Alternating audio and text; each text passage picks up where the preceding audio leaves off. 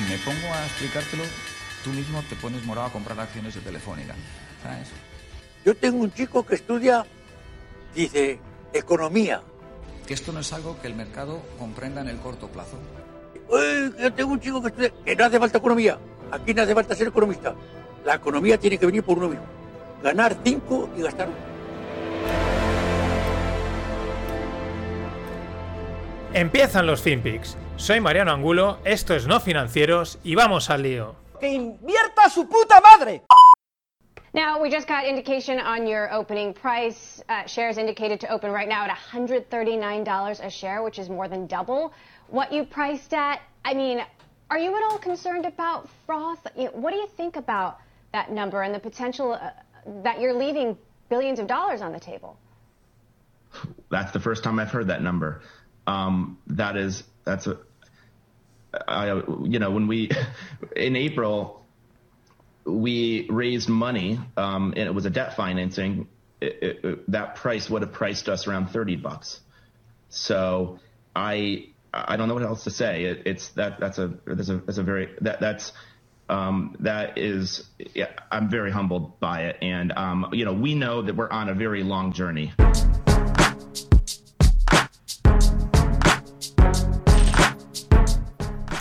¿Qué tal, no financieros?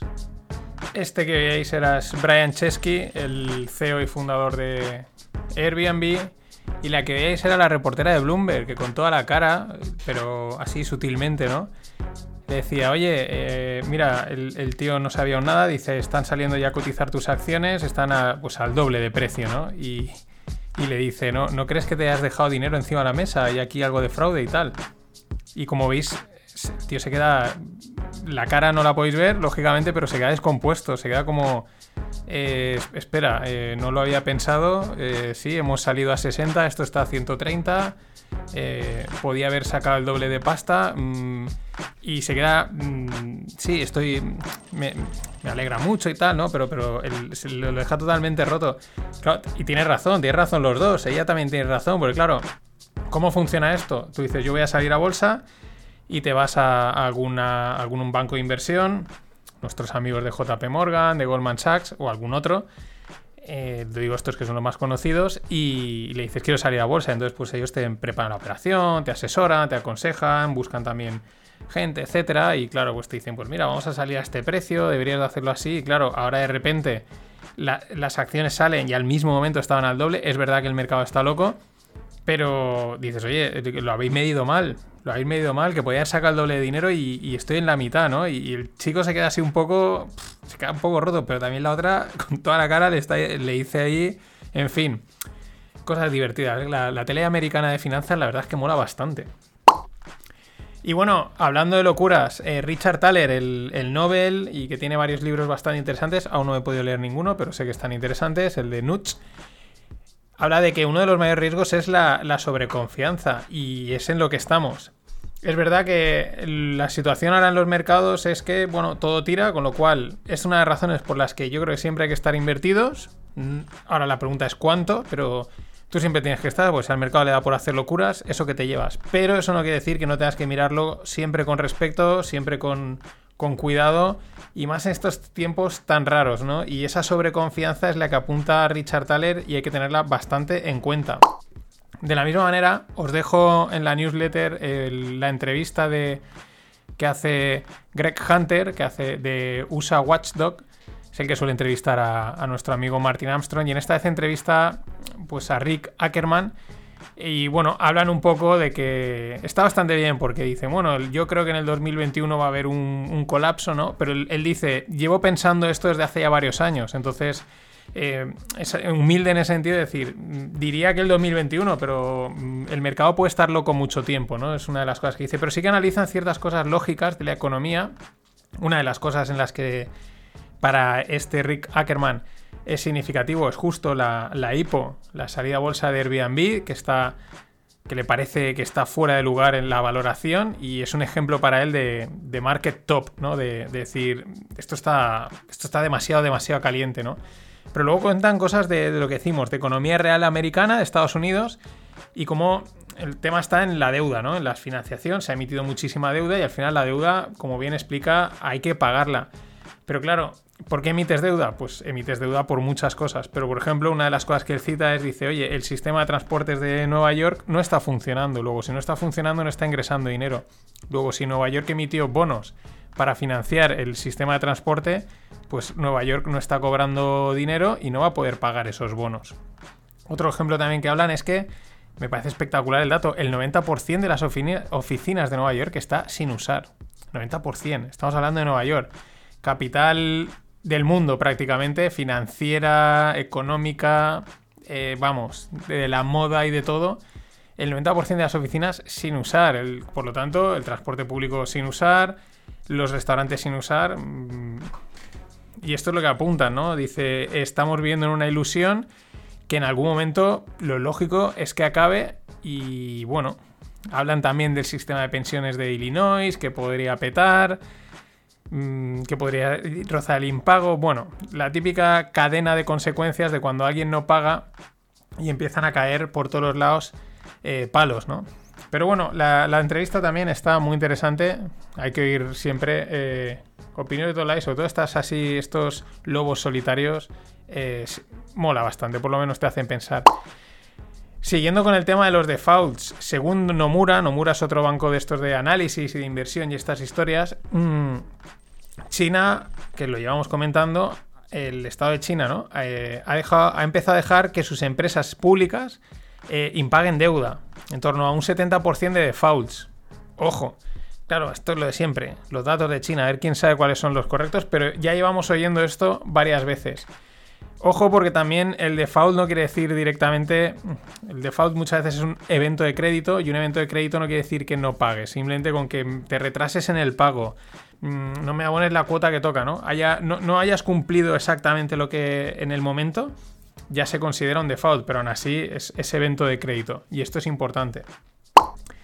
Y otra cosa que también dice Ackerman en la entrevista con Greg Hunter es que el, empleo que sea, el empleo y la economía que se ha destruido en este tiempo. Porque le dice, eh, va a tardar mucho tiempo, le dice Greg Hunter, 10 años, dice, yo creo que mucho más. Incluso hay empleo que no se va a recuperar nunca.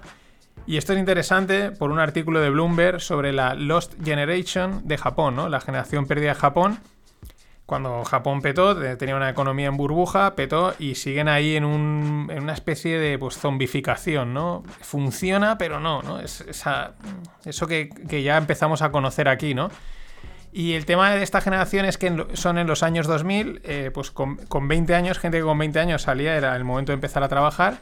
Y bueno, pues el mercado ahí petó y el mercado ha estado congelado desde ese momento y pues ya vamos por el 2020, 20 años más tarde, gente con 40, 50 años que siguen sin trabajo y por lo tanto muchos siguen sin, sin casarse y sin independizarse. Yo creo que también hay que poner un asterisco. No tengo nada contra los japoneses, eh, son muy buena gente, el sushi mola mucho, pero es verdad que yo creo que no tienen tanta espenta, no tienen tanto mm, carácter como a lo mejor pues tenemos en, la gente de Europa o la gente de Estados Unidos o la gente de Sudamérica, ¿no? Que somos más de venga, pum, vamos a salir adelante. Esta es, son mucho más reglados, mucho más estandarizados. Ya sabéis, gente que se va al paro y le da vergüenza pedir empleo eh, o gente que entra en una, en una empresa y ya se tira toda la vida trabajando ahí. Es una cosa también muy curiosa y quizás también em, eso también contribuye a esa parte cultural, ¿no? Pero, pero vamos, que nos estamos japonizando a un lado y al otro del Atlántico y hay que tenerlo en cuenta. Siguiendo un poco en el panorama internacional, yo de las elecciones de Estados Unidos ya no sé por dónde cogerlo. Ayer es que no sé, de que si habían que si no certificaban a Biden, luego que sí sí lo han certificado, unos han votado a Trump, el otros que no. La verdad, no tengo ni, no tengo ni idea. Mira varios sitios, casi te dicen una cosa, que si el, un representante republicano en Michigan dice que se va del partido, en fin, parece que hay un jaleo o no, o bueno, que las cosas sigan, ¿no? Y con el COVID, Italia se une a Holanda y Alemania. Cierra también hasta el 10 de enero el, bueno, la actividad, ¿no? Esto es las barbas del vecino. Y yo creo que las barbas del vecino es un serio candidato como nombre para el 2020. En fin, esperemos que no, esperemos por lo menos aguantar aquí hasta, hasta un poquito más, pero, pero no pinta nada bien. Y el crack de Charlie Munger, 96 años, un tío curtido en mil batallas, además con una vida bastante dura, aunque ahora sea millonario y exitoso. Bueno, hay algunos que le tienen tirria porque, bueno, pues porque esta gente que triunfa, pues al final también se, menciona mucho y la gente simplemente porque es Charlie Munger y es colega de Buffett, pues se le coge tirria. Pero yo creo que a esta gente con tantos años, con tanta experiencia en la vida y con tanta visión hay que hacerles algo de caso. Y dice que dentro de un año lo del COVID será insignificante. ¿Qué habrá pasado? O sea, que ya sí, estará por ahí, pero que ya, ya, no, ya no copará portadas, ¿no? Y esto es interesante tenerlo en cuenta. Espero acordarme el año que viene de esto. Y la puntilla. Hablando del COVID, es que esto es asqueroso, pero es lo que es. Y yo creo que la puede ser la puntilla para los viajes del avión, en avión y seguimos las barbas del vecino. Ya sabéis, cuando veas las barbas de tu vecino cortar, pon las tuyas a remojar. El regulador chino obliga a la tripulación de cabina a llevar pañales en vuelos con origen o destino países de riesgo COVID. Cágate el orito, nunca mejor dicho. Literalmente. es decir, claro, dicen, mira, no, no, tenéis que gastar los baños porque es foco, ya es todo foco, está leyendo por ahí que si es que el COVID va hasta en las ruedas, digo, ya lo que me faltaba. Em, pero tela, porque menuda ganas, ya no, como, porque esto luego, primero empieza la tripulación, luego obligarán a, a los pasajeros, o sea, ¿qué, gana, ¿qué, ganas? Y métete en un vuelo de 10 horas y que te entre el apretón a la hora y pico y te tires 8, 8 horas y pico ahí con el pastelito. Acojonante, pero. Las barbas, las barbas del vecino. Y bueno, este es que es espectacular, ya lo comentamos y sigue ahí. El ETF vegano. ETF vegano. Bueno, pues el ETF vegano, que una de las cosas, os lo comenté, ya sabéis, un ETF es un Exchange Trade Fund, es como un fondo que cotiza como en acciones, en trocitos, ¿no? Bueno, el ETF vegano, una de las de los objetivos que tiene es abordar las preocupaciones de los veganos los amantes de los animales y eh, los del medio ambiente, ¿no? Los... Eh, es que me sale en inglés, environmentalist. Bueno, le ha sacado 10 puntos al SP, lo ha hecho 10 puntos mejor que el SP500. Vamos a ver cuáles son las posiciones veganas, qué empresas veganas son aquellas que han conseguido batir al SP500. Es espectacular. Os las voy a decir por orden de peso, ¿no? De conforme más posición hay dentro del ETF eh, igual no conocéis ninguna, igual no conocéis ninguna porque estas empresas veganas son espectaculares. Tesla, Apple, Microsoft, Mastercard, Nvidia, Visa, United Health, Verizon, Alphabet, PayPal, AT&T, IBM, Salesforce. Qualcomm también está por ahí. Esto, esto es de un vegano, esto es de un vegano espectacular. Para mí es otro ejemplo de lo que ha pasado en el mercado, que la gente ha dicho, a tomar por saco, todos al mundo IT, al mundo digital, tecnológico, que esto es la bomba, y ahí vemos, mm, ahí vemos los Robin Hoods, los ETFs veganos, la Fed imprimiendo, y todo en la sobreconfianza absoluta. Y donde em, hay tensión y lleva habiendo tiempo es en el tema de la comida, en los suministros de comida. Los precios de comida a nivel global, ¿no? En un término global, están en máximos. Estuvieron en máximos a mediados de 2019, en 102,5, como un precio así eh, estandarizado, y ahora están en 105. Esto se combinando la presión de China comprando materias, otro día salía que están comprando ya la soja del año que viene, o sea, adelantándose ya mucho más. El tema del COVID, tensiones en la cadena de suministro. Mm, ojo, porque esto, esto está ahí. Ayer veía también un vídeo de, de problemas de sequía en Brasil, en algunas zonas de Brasil, con el tema de la soja también. Cuidado. Y bueno, Nokia lanza un portátil, el PureBook. De momento solo está disponible en, India. Esto Nokia ya lo ha hecho otras veces. También lanzaron una vez un móvil así, estilo de los antiguos, también solo en India. Es un mercado también bastante interesante para probar, miles de millones de personas, etc. Pero bueno, también me parece normal porque si veis las especificaciones del portátil, para mí se queda corto. 512 de gigas de, almacenamiento, 8 de RAM, un i5, eso sí, pesa un kilo. Pero interesante, ¿no? Yo creo que. Yo creo que no, que no hay que darla por muerta. Lo llevo diciendo. Creo que estos han hecho cosas buenas y volverán a hacerlas. Solo necesitan un buen timing. Y el triunfo de las stories. De, sí, las típicas stories que ahora están hasta en cualquier periódico. En datos. En dos años, de aproximadamente 2017-2018 a 2019, en apenas dos años, 500 millones de usuarios para cada una de las redes. eh, tanto 500 millones para WhatsApp, 500 millones para Facebook, 500 millones para Instagram. Al final probablemente sean los mismos 500 millones, son tres redes que son de la misma empresa y probablemente las gasta la misma gente. Aquí sí que tengo una pregunta, porque lo he visto muchas veces y, tengo, no sé, me llama mucha atención. WhatsApp lo considera una red social. Esto lo he visto en, muchos sitios, en muchos mm, informes y tal. Hablan de WhatsApp una red social y siempre me choca. Es verdad que, es por un lado lo ve red social, pero por otro lado es una app de mensajería, pero la suelen incluir en el, formato red social. Lo interesante, que Snapchat, que es la creadora de las stories, está estancada en 190 millones. Empezó hace, pues eso, hace 2014, 2015 por ahí, ya con 100 millones de, usuarios y ha estado estancada hasta ahora en 190 millones. Es otro claro ejemplo de cómo, pues un grande que ya tiene todas las, todas las ramas de distribución, pues se acaba comiendo, o acaba, pues claro, aprovecha ese tirón, ¿no?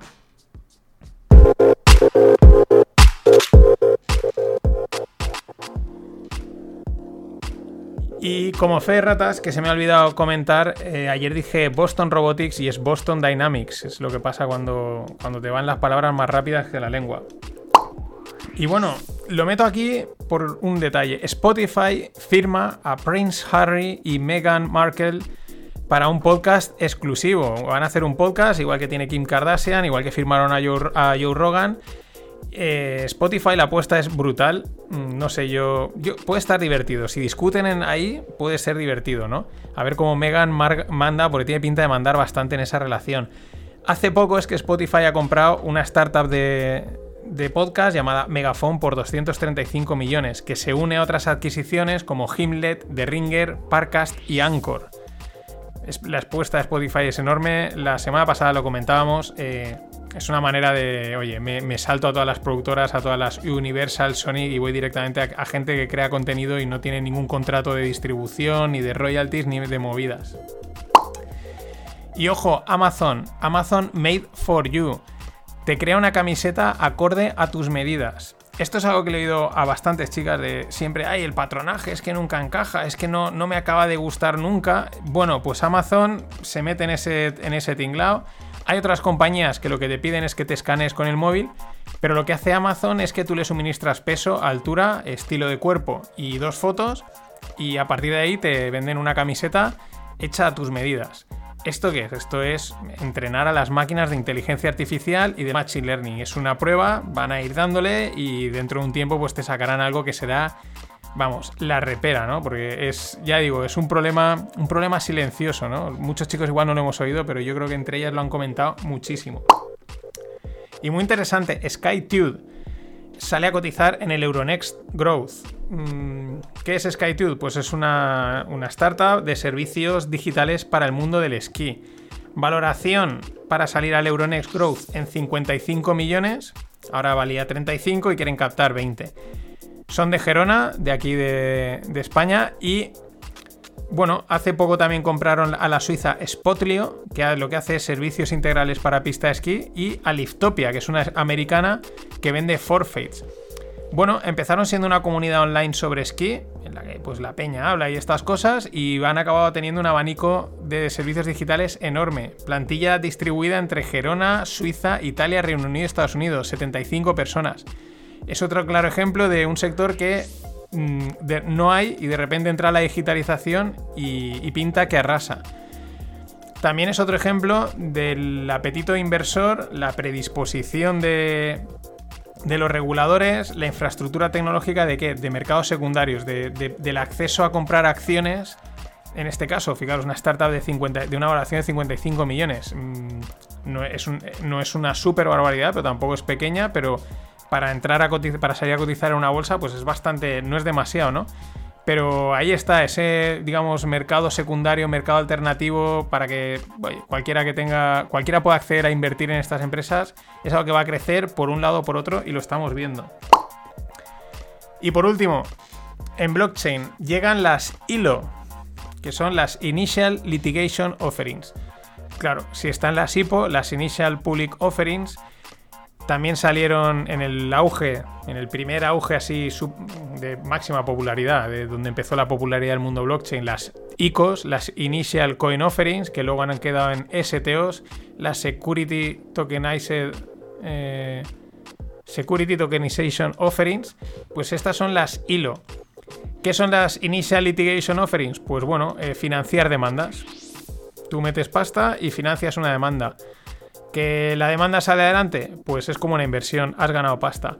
Este, la historia es que estos, que es Avalanche, lo quieren sacar a través de blockchain, lo mismo, facilitar el, proceso de captación de pasta, pero ya os digo que ya hay, hay bastantes empresas en el, mundo financiero y cotizando que, han tenido gran éxito y han sido grandes inversiones porque se dedican a esto, a, decir, yo te compro ese juicio, en pocas palabras, yo te lo compro, yo invierto. Y si sale bien, claro, toda la demanda y todo lo que cobran se lo llevan, ¿no? Es un juego ahí un poco raro, pero hay negocio.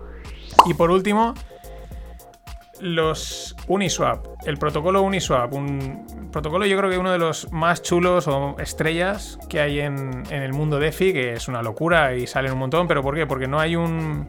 No hay una empresa detrás ahí queriendo ganar pasta, o no la había, simplemente es un protocolo totalmente abierto en el que ¿qué se pueden hacer? Eh, pues pocas palabras, una casa de cambio de monedas entre monedas, ¿no? Entonces tú aportas tus monedas y las puedes intercambiar unas por otras. 26.000 eh, pares de monedas. ¿Cuántos el volumen de pasta que, están moviendo actualmente? 50 billions. Espectacular lo de Uniswap Protocol. 50 billions. 26.000 pares de monedas. En fin, espectacular, Daimiel. Esto ha sido todo. Hasta mañana. Always look on the bright side of life. Always look on the light side of life.